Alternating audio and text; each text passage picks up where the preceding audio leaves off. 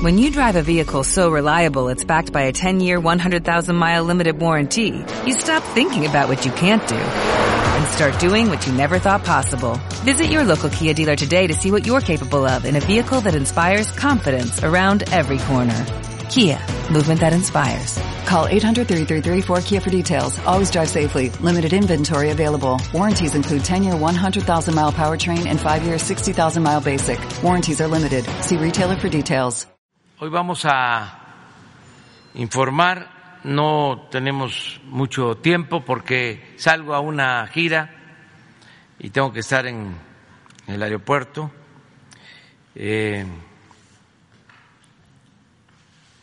a las ocho y veinte de la mañana. Nos da tiempo para eh, informarles de que se logró rescatar a los siete mineros que quedaron atrapados por el derrumbe de una mina en Musqui, Coahuila, un accidente, se rompió una represa quedaron atrapados desde hace ocho días. Dimos instrucciones para que se trasladaran, además de la Guardia Nacional, de elementos de la Secretaría de la Defensa, la Secretaria del Trabajo, la directora de Protección Civil, la secretaria de Economía, se trabajaron 150 horas para el rescate. Enviamos de nuevo nuestro pésame a los familiares y vamos a informar. Rosa Isela Rodríguez, secretaria de Seguridad Pública, Protección Ciudadana, estuvo a cargo de esta acción. El secretario Luis Crescencio Sandoval, secretario de la Defensa, porque se actuó eh, pronto y con muchos elementos, desde luego buscando encontrar con vida a los mineros.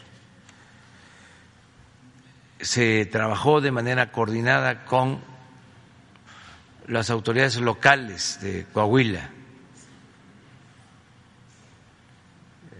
tanto del municipio de Musqui como del Estado de Coahuila, del gobierno del Estado de Coahuila. Y vamos a, informarles. Eh, va a informar primero Rosa Isela, luego el general, y tenemos una llamada este, de Laura y de Luisa María, eh, que están allá en Musqui. Adelante. Con su permiso, señor presidente, muy buenos días a todas y todos. Muy buen día, señor secretario Luis Crescencio Sandoval.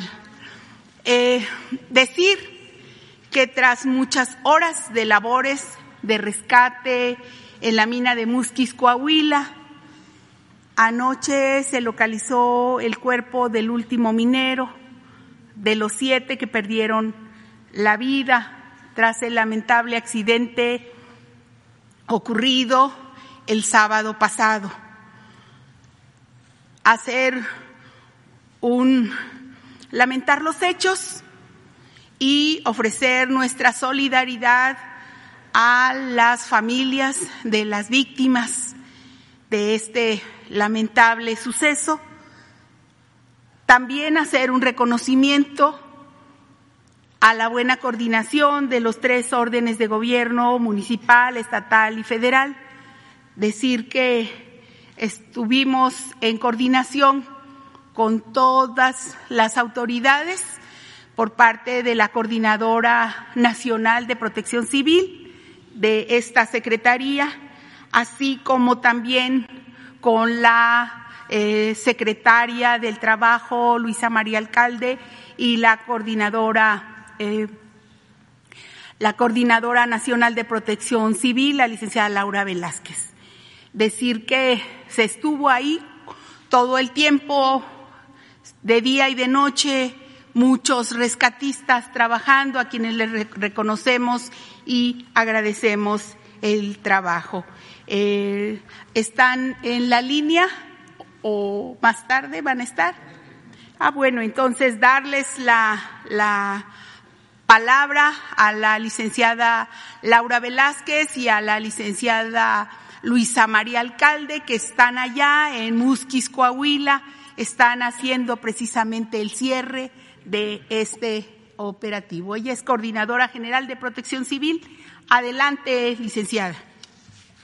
Muchas gracias, muy buen día. Ah, bueno, entonces, eh, Primero le doy la palabra al general secretario Luis Crescencio Sandoval. Adelante. Con permiso, señor presidente. Desde que eh, se tuvo conocimiento de, este derrumbe en Coahuila, por instrucciones del señor presidente, eh, empezamos a, organizar una fuerza que eh, permitiera apoyar todos los esfuerzos que se estaban realizando allá en ese estado. De tal manera que eh, eh, pudo organizarse nuestro equipo de respuesta inmediata a emergencias o desastres con el apoyo de, personal que pudiera colaborar también en las actividades que se iban a realizar allá. El efectivo que participó son 166 elementos, 145 de, de personal del ejército y 21 de la Guardia Nacional eh, 14 vehículos del ejército, tres de la Guardia, tres aeronaves de la Fuerza Aérea Mexicana y una de la Guardia y dos eh, este, binomios eh, canófilos de, de, la Secretaría de la Defensa Nacional. Eh, todo este personal, desde su arribo, se puso a disposición de la Coordinadora Nacional de Protección Civil, de la Secretaría del Trabajo y de la Secretaría de Economía, quienes fueron las responsables de coordinar todos los esfuerzos allá en el área.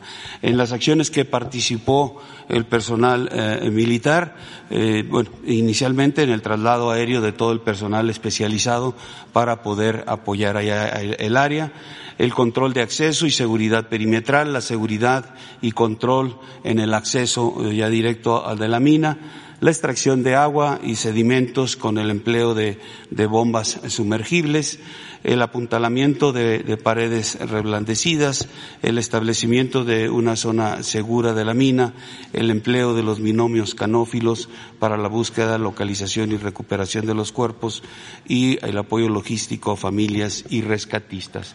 Eh, repito, todas estas actividades en coordinación con las eh, responsables designadas por el gobierno federal.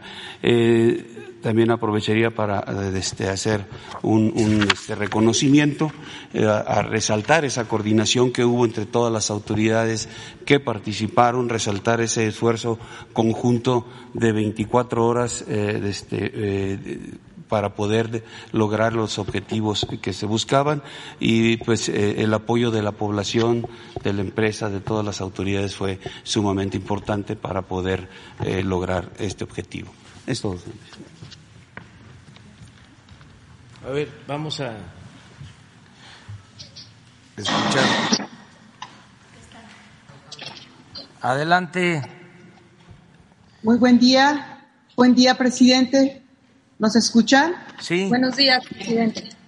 Sí, este, queremos eh, que informen, eh, primero reconocer por el trabajo que hicieron eh, Luisa María eh, Laura, eh, secretaria del Trabajo y coordinadora de Protección Civil. Eh, tengo entendido que están allá desde el sábado por la madrugada este lamentable accidente se presentó el viernes por la mañana. Yo estaba en Espujil, Campeche, ahí me informaron y ahí di las instrucciones para que ustedes se trasladaran eh, a Musqui y eh, con la participación de servidores públicos municipales, estatales, federales, de los familiares, de los mineros, de mucha gente que eh, ayudó, eh, terminaron anoche ya de rescatar eh, al último cuerpo. ¿Nos pueden ya informar? Sí, claro que sí, presidente, muy buen día. Espero que nos escuchen. La señal eh, por acá falla un poquito. Seremos muy breves concretas en nuestra información. Muchas gracias, muy buen día. A usted, a la secretaria Rosa Isela y al secretario Luis Crescencio Sandoval. A todos, muy buen día. Exactamente, señor presidente, llegamos el día sábado 5 de junio a las 2 de la mañana. Estábamos aquí en Musquis Seguimos aquí, señor. Eh, hemos estado trabajando de manera interrumpida durante 150 horas para lograr el objetivo principal, fundamental único de rescatar a los siete trabajadores de la mina Micarán, la cual eh, se colapsó por inundación. Esta fue eh, la causa del accidente de la mina carbonera Nicarán, que está ubicada en Rancherías, es elegido de Rancherías del municipio de Musquis del estado de Coahuila. Eh, como bien usted menciona, señor presidente, por sus instrucciones, nos trasladamos a Musquis desde el viernes en la tarde de noche a las 12.50 de la mañana del día viernes eh, fue anunciado a Protección Civil del Estado de este accidente de la mina Nicaragua. De inmediato nosotros hicimos eh, eh, la comunicación con Protección Civil Municipal de Musqui y del Estado de Coahuila para eh, iniciar el arribo de todos los repuestos necesarios para empezar el, rescate. Desde el primer minuto, señor, llegó la Guardia Nacional y Sedena estuvieron aquí más de 150 horas trabajando, repito, de manera interrumpida, un total de 555 elementos de los tres órdenes de gobierno y un total de 107 unidades. Fueron siete días de intenso trabajo en donde estuvimos de una manera muy organizada en una unidad absoluta con el objetivo de rescatar a los siete Ayer, Señor, a las 21.58 horas de la noche, rescatamos al último trabajador minero con el nombre de Juan Carlos, que en estos momentos ya se encuentra con su familia. Nosotros, Señor, hemos hecho una labor de mucha cercanía que ahorita nos presentará la, la licenciada María Alcalde, secretaria del Trabajo, una cercanía con las familias, con los trabajadores, resaltar que los guías, quienes encabezaron el rescate de los siete trabajadores, fueron los propios mineros. Ellos que conocen su mina, mineros de otras minas aledañas, estaban al frente y acompañados todo el tiempo de la Guardia Nacional, de la Sedena, de, eh, la, de eh, el gobierno del estado de Coahuila. Si me lo permite, quisiera hacer mención de todas las instancias que estuvimos participando. Del gobierno federal estuvo Sedena, Guardia Nacional, la Secretaría de Trabajo Prevención Social, la Secretaría de Economía, con agua y el INSABI. el gobierno del Estado, la Secretaría de Gobierno del Estado, el propio gobernador estuvo por acá acompañándonos, el ingeniero Riquelme, eh, la Secretaría de Trabajo del Estado, la Subsecretaría de Protección Civil de Coahuila, también resaltar la labor tan importante y acompañamiento de Protección Civil de Nuevo León, de Protección Civil de Coahuila, de, de por supuesto de la Coordinación Nacional de Protección Civil. Estuvimos también acompañados por Protección Civil de Municipio, de Obras Públicas, de la Policía Municipal, del INA Municipal. Agradecer a las empresas mineras que nos acompañaron, eh, no solamente eh, haciendo presencia, sino permitiendo que sus trabajadores, los mineros, fueran nuestra guía para poder rescatar a nuestros trabajadores mineros. Señor presidente, como comenta Laura, la solidaridad de la comunidad minera, la labor incansable de los rescatistas, estuvieron durante siete días, 24 horas, haciendo tres turnos no hubo minuto que no se hiciera hasta el para lograr el Igualmente, a las empresas de la región, quienes también a disposición no solamente personal, sino las diferentes herramientas necesarias, eh, como fueron las bombas para poder sacar el agua, las diferentes eh, herramientas que el día de ayer con el rescate. Presidente, las familias estuvieron presentes en la mina durante siete días, tuvieron jornadas de manera periódica y siempre eh, fueron acompañando todo el proceso y estaremos, seguiremos pendientes de todo lo que viene hacia adelante. Finalmente, señor presidente, y eh, descansen en paz los compañeros mineros producto del accidente, de las lluvias fuertes que se dieron en los últimos días, colapsó un tajo de una mina que se encontraba anexa a, esta que finalmente fue inundada. A sus órdenes. Bueno, pues eh, un abrazo para todas, todos los que participaron, a los familiares de los mineros, eh, un reconocimiento a todas y a todos. Un abrazo. Gracias, gracias. Gracias, gracias de todo corazón. Buen día. Bueno, pues eh, quedó, queríamos informar esto porque es importante, eh, estaban las elecciones y eh, no se abandonó esta eh, solicitud de emergencia y se atendió. Vamos a abrir, si les parece, tenemos una lista eh, eh, quedó pendiente Cindia Cerda, luego Arturo Contreras. Ah, ahorita lo vemos. ¿Sobre qué?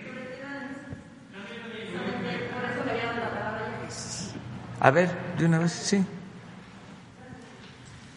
Gracias, presidente. Sí, es que, bueno, así había sido el orden. Pero, buenos días. Eh, precisamente ayer le estaba comentando que ya se habían localizado a todos los cuerpos de los mineros que lamentablemente pues perdieron la vida.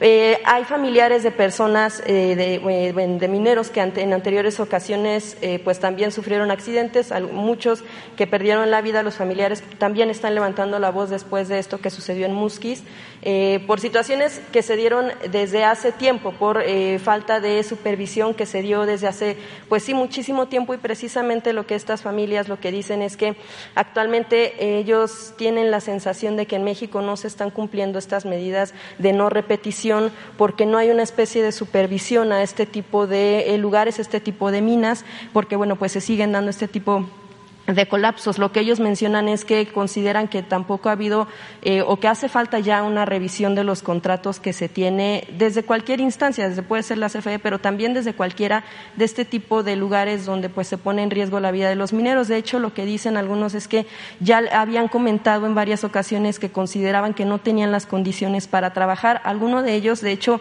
alcanzó a renunciar antes de que se diera justo este colapso en esta mina. Preguntarle cómo van a atender este tema de precisamente hacer la revisión de en qué condiciones están trabajando en este tipo de minas, eh, si se comprometen también al tema de que con esta revisión pudiera darse justo la no repetición de este tipo de situaciones para una especie de acceso a la justicia y de evitar que incluso se, se premie a empresas que ya estuvieron involucradas en este tipo de hechos como Grupo México, al cual le dieron incluso ya una concesión también para el tema del tren Maya. Preguntarle este tipo de, situaciones, ¿cómo se van a atender, presidente? Gracias. Pues se está atendiendo y vamos a continuar.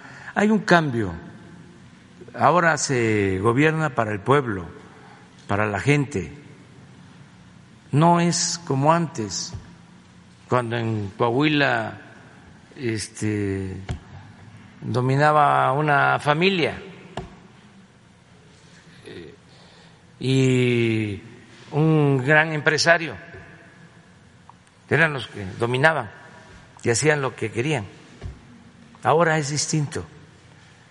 Entonces vamos a que se continúe con la revisión, que no haya abusos, que se proteja a los trabajadores, lo que planteas de que haya supervisión, la no repetición de estos casos, pero ahora lo que nos importaba más era el rescate de los eh, mineros atrapados.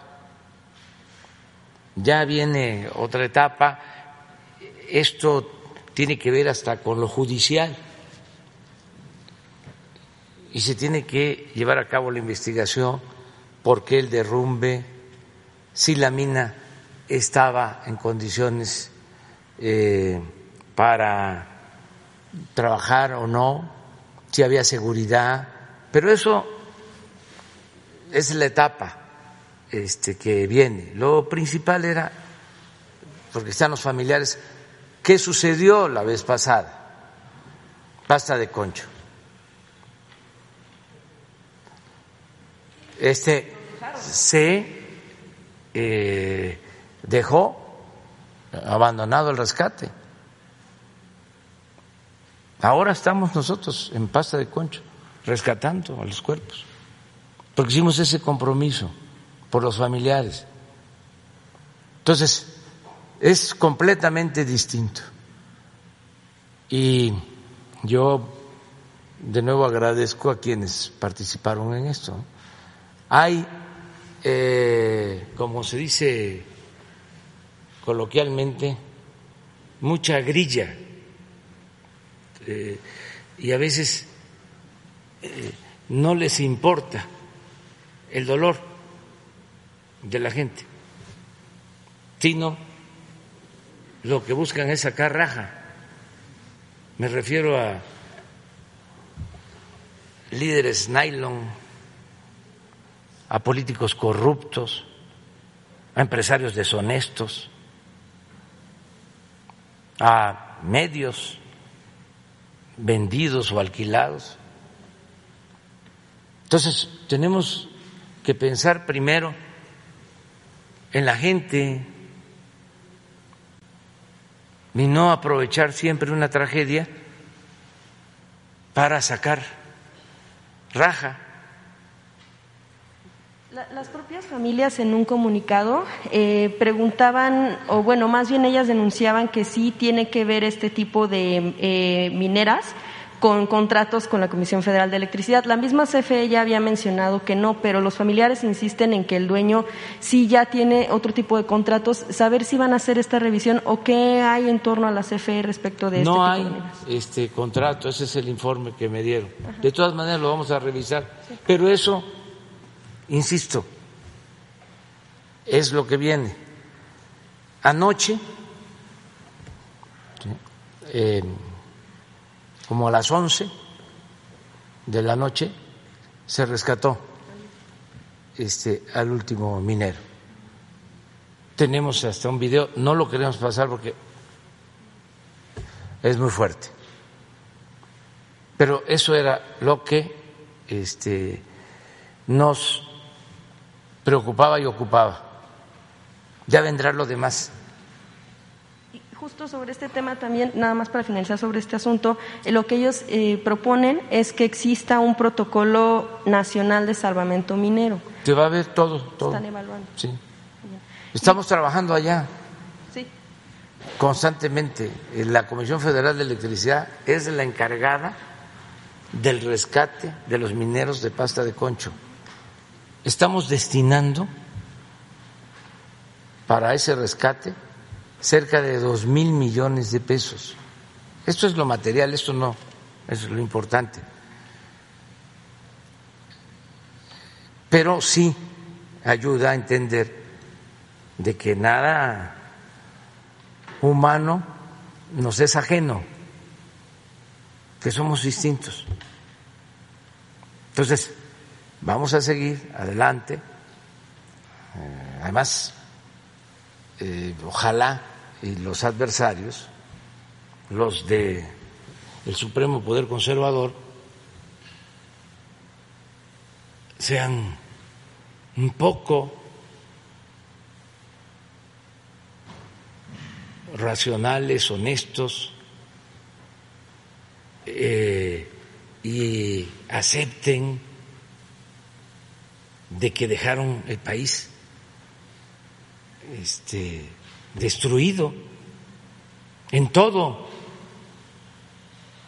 en la minería, en la salud, en la educación,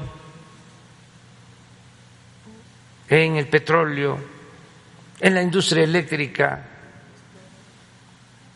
en la seguridad pública, en todo, porque se dedicaron a saquear y le dieron la espalda al pueblo. Era una república aparente. Porque estaba tomado el gobierno, secuestrado por un grupo. Era un gobierno al servicio de una minoría, un gobierno faccioso. No les interesaba el pueblo. Y todavía se ponen este, a denunciar todo y se convierten en los paladines de la libertad, de la justicia, se vuelven feministas, defensores de derechos humanos, del medio ambiente, demócratas, de veras, eh, muy falsos, muy hipócritas. Pero bueno, este tenemos que seguir adelante en lo sustancial. Y de, pasta de conchos había mencionado usted en algún momento que existía, pues no duda, pero tal vez un poco de preocupación en torno al tema del tiempo que pudiera llevar, porque por supuesto lleva pues mucho tiempo el proceso. Nos va a llevar bastante tiempo.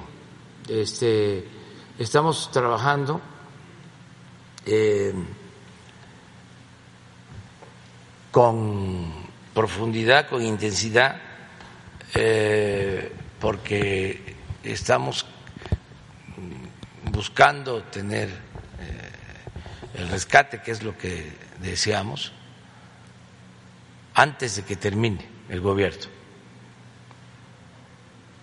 porque se están haciendo eh, túneles y se tiene que cuidar la situación también de rescatistas.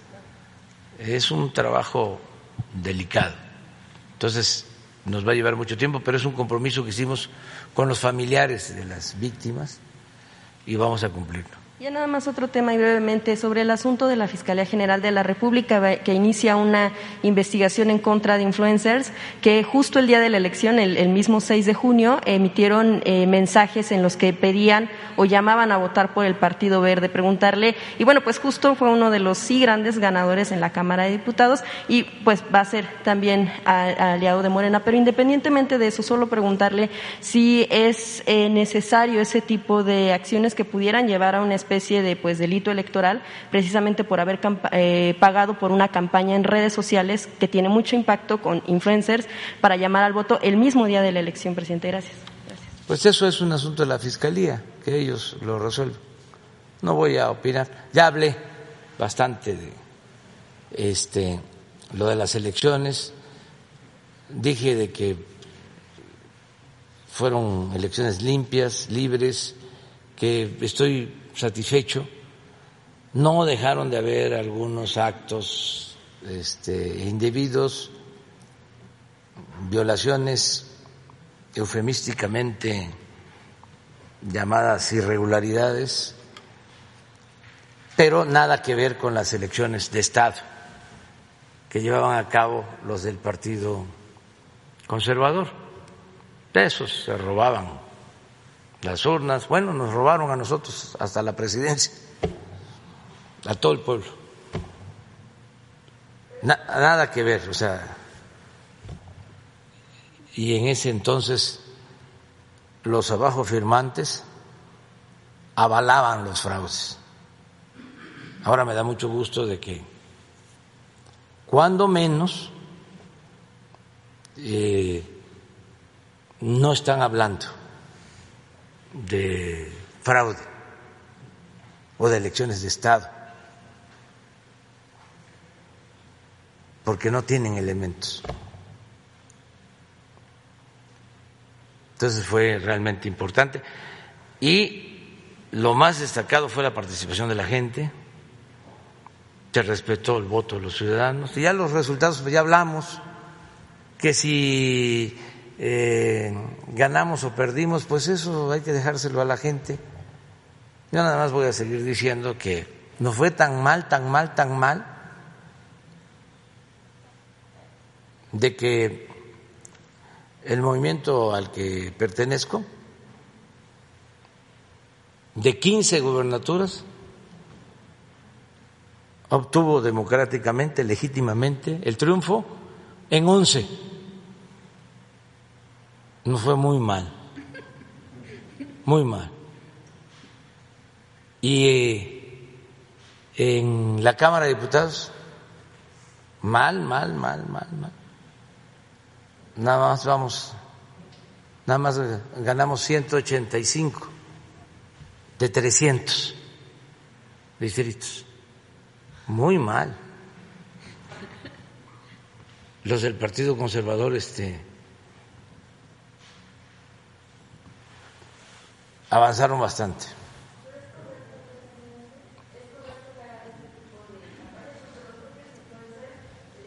No, no es correcto, pero ya que hablamos aquí de la guerra sucia en la ciudad, de cómo les hablaban los del Partido Conservador, de que no votaran porque eh, se había originado este lamentable accidente, la desgracia del metro, cómo utilizaron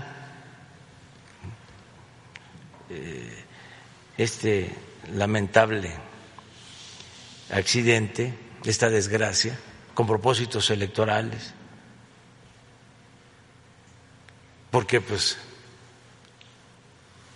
siempre han andado sopiloteando. Eh, acuérdense de que no había fallecido afortunadamente nadie por la pandemia y dieron por muerto a un señor. Esto Joaquín López Dóriga, que afortunadamente vivió más tiempo. Pero el sensacionalismo, el amarillismo, no, no, no, no. Es lamentable la inmoralidad, la falta de ética de los medios convencionales de información en México, con honrosas excepciones. Y lamentable el servilismo, el sometimiento al poder económico de los llamados intelectuales, o mejor dicho, de los intelectuales orgánicos. Y todo porque vivían colmados de atenciones y de privilegios. Eran los hijos predilectos del régimen. Dueños de medios de información, periodistas famosos, columnistas, intelectuales como Aguilar Camín, como Krause, por décadas eran los jefes y causaron un daño tremendo porque cooptaron a la inteligencia o a la mayor parte de los escritores, intelectuales, como sucedió en el porfiriato, que la intelectualidad y el periodismo estaban al servicio del régimen, en este caso, al servicio del régimen y del poder económico. Afortunadamente están surgiendo jóvenes, gente nueva, de escritores, pintores, periodistas,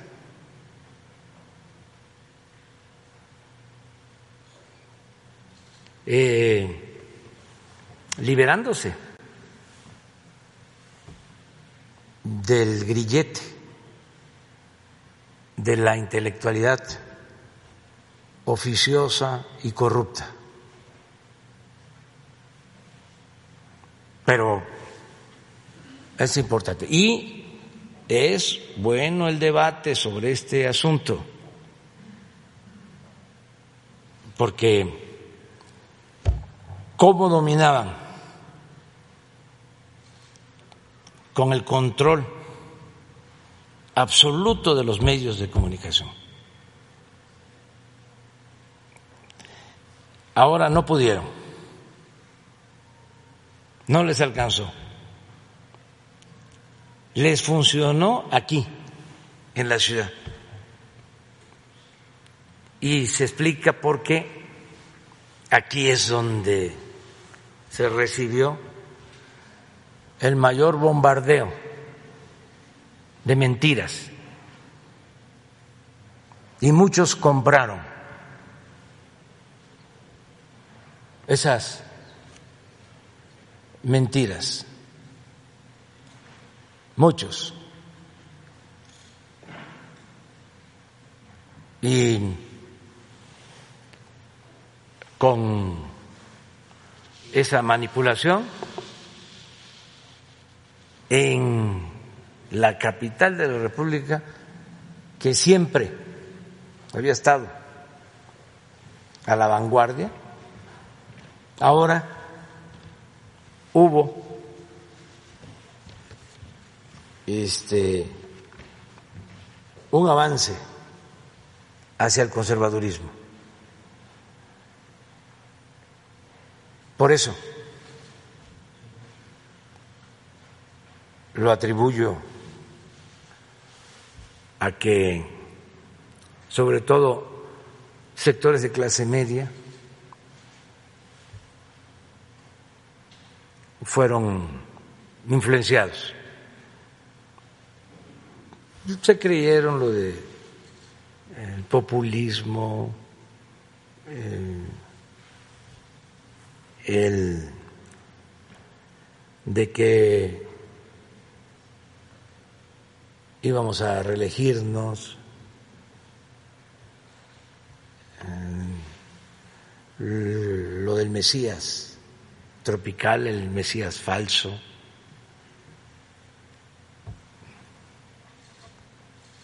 etcétera, etcétera, etcétera. Pero hasta las piedras cambian de modo de parecer. Es muy interesante de cómo la gente humilde, la gente pobre, sí internalizó bien el mensaje. ¿Y por qué? Porque todo mundo sabía de la corrupción que imperaba en México.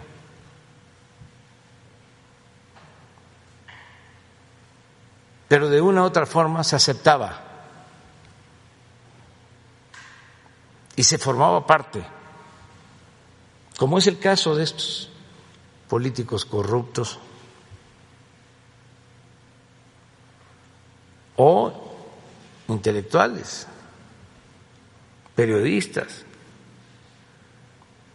eran parte del mismo régimen corrupto. Y todos sabíamos de la corrupción, sea, la gente más humilde.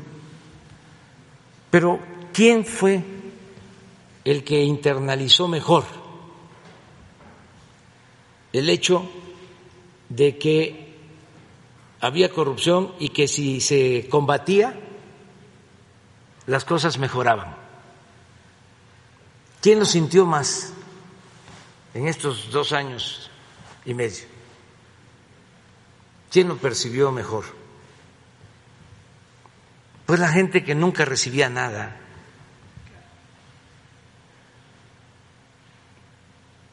Porque no eran tomados en cuenta, porque se les daba la espalda. Y de repente empiezan a recibir dinero del presupuesto, que es dinero del pueblo, dinero de ellos.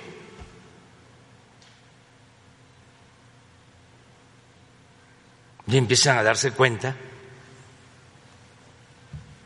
de que otro México es posible.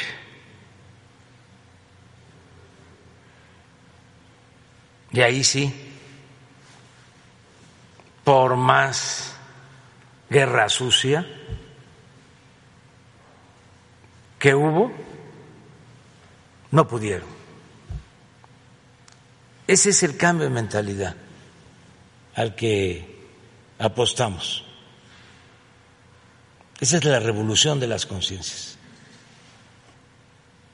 Pero un integrante de clase media, media, media alta, incluso con licenciatura, con maestría, con doctorado, no está muy difícil de convencer.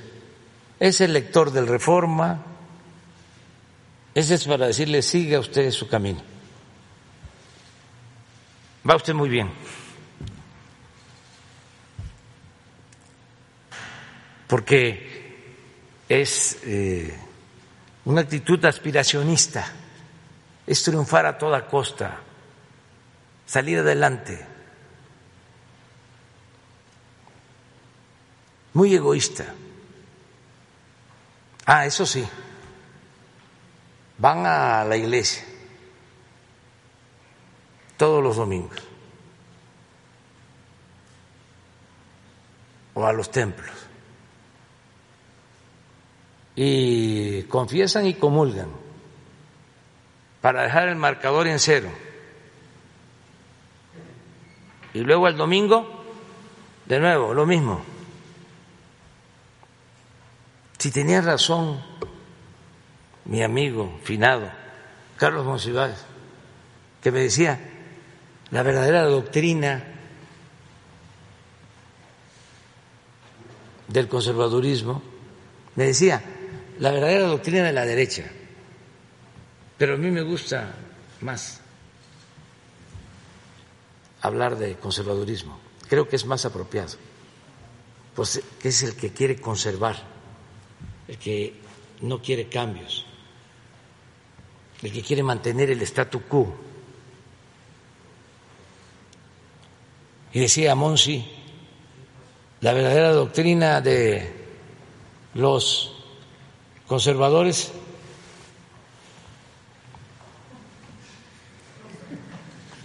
es la hipocresía.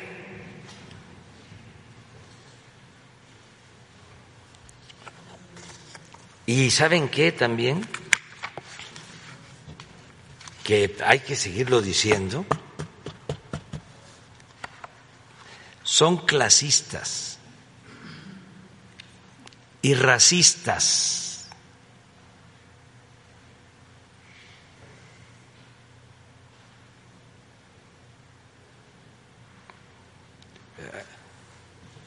Estaba yo viendo un Twitter de el expresidente Calderón cuestionando al presidente de Argentina porque este cometió un error en una eh, expresión. Ya ofreció él disculpa, pero lo que dice el presidente Calderón, como comentamos aquí, un poco así como el haya sido como haya sido, dice, como comentamos así, no tiene la culpa el indio, fíjense, sino el que lo hizo presidente. ¿A qué les sabe esto? pero él lo ve normal. Lo otro, el directivo del Reforma, que hasta dudaba yo que se tratara de su cuenta, y en efecto, que divide el territorio del Distrito Federal y hay una línea como un muro que separa a los pobres de la ciudad con los de clase media o alta y pone en la franja de los de clase media y alta, porque esa es la mentalidad conservadora, pone, estos son los que pagan impuestos. Y del lado de los pobres, de los trabajadores, de las delegaciones donde vive la gente con menos ingresos, pone, estos son los que reciben subsidio. Primero, además de clasista y de racista, es falso. Todos pagamos impuestos, hasta la gente más humilde. Y segundo, pagan más impuestos sobre la renta los trabajadores que los empresarios. Proporcionalmente. Pero son eh, mitos que se van eh, recreando con el paso del tiempo para sostener un pensamiento conservador, irracional, sin fundamento. No hay argumentos válidos. Y también no crean que hay condiciones como para aceptar que no tienen la razón. No, no. Hay quienes dicen, a ver, eh, explícame esto, convénceme. Pues ya no se puede, pues, estarlos convenciendo tanto. Pero si se les dice, ve la mañanera, infórmate. No, no, no. Ahí van al reforma este, o a los otros medios. Pero bueno, somos libres. Ya me voy. Adiós, adiós, si no, no llego. As a new Western Union customer, you can enjoy a $0 transfer fee on your first international online money transfer. Send money to your family and friends back home the fast, easy, and reliable way. Visit westernunion.com or download our app today to get started, and your first transfer fee is on us. FX gains apply, not available for credit cards and transfers to Cuba. Services offered by Western Union Financial Services Inc. and MLS 906983 or Western Union International Services LLC and MLS 906985.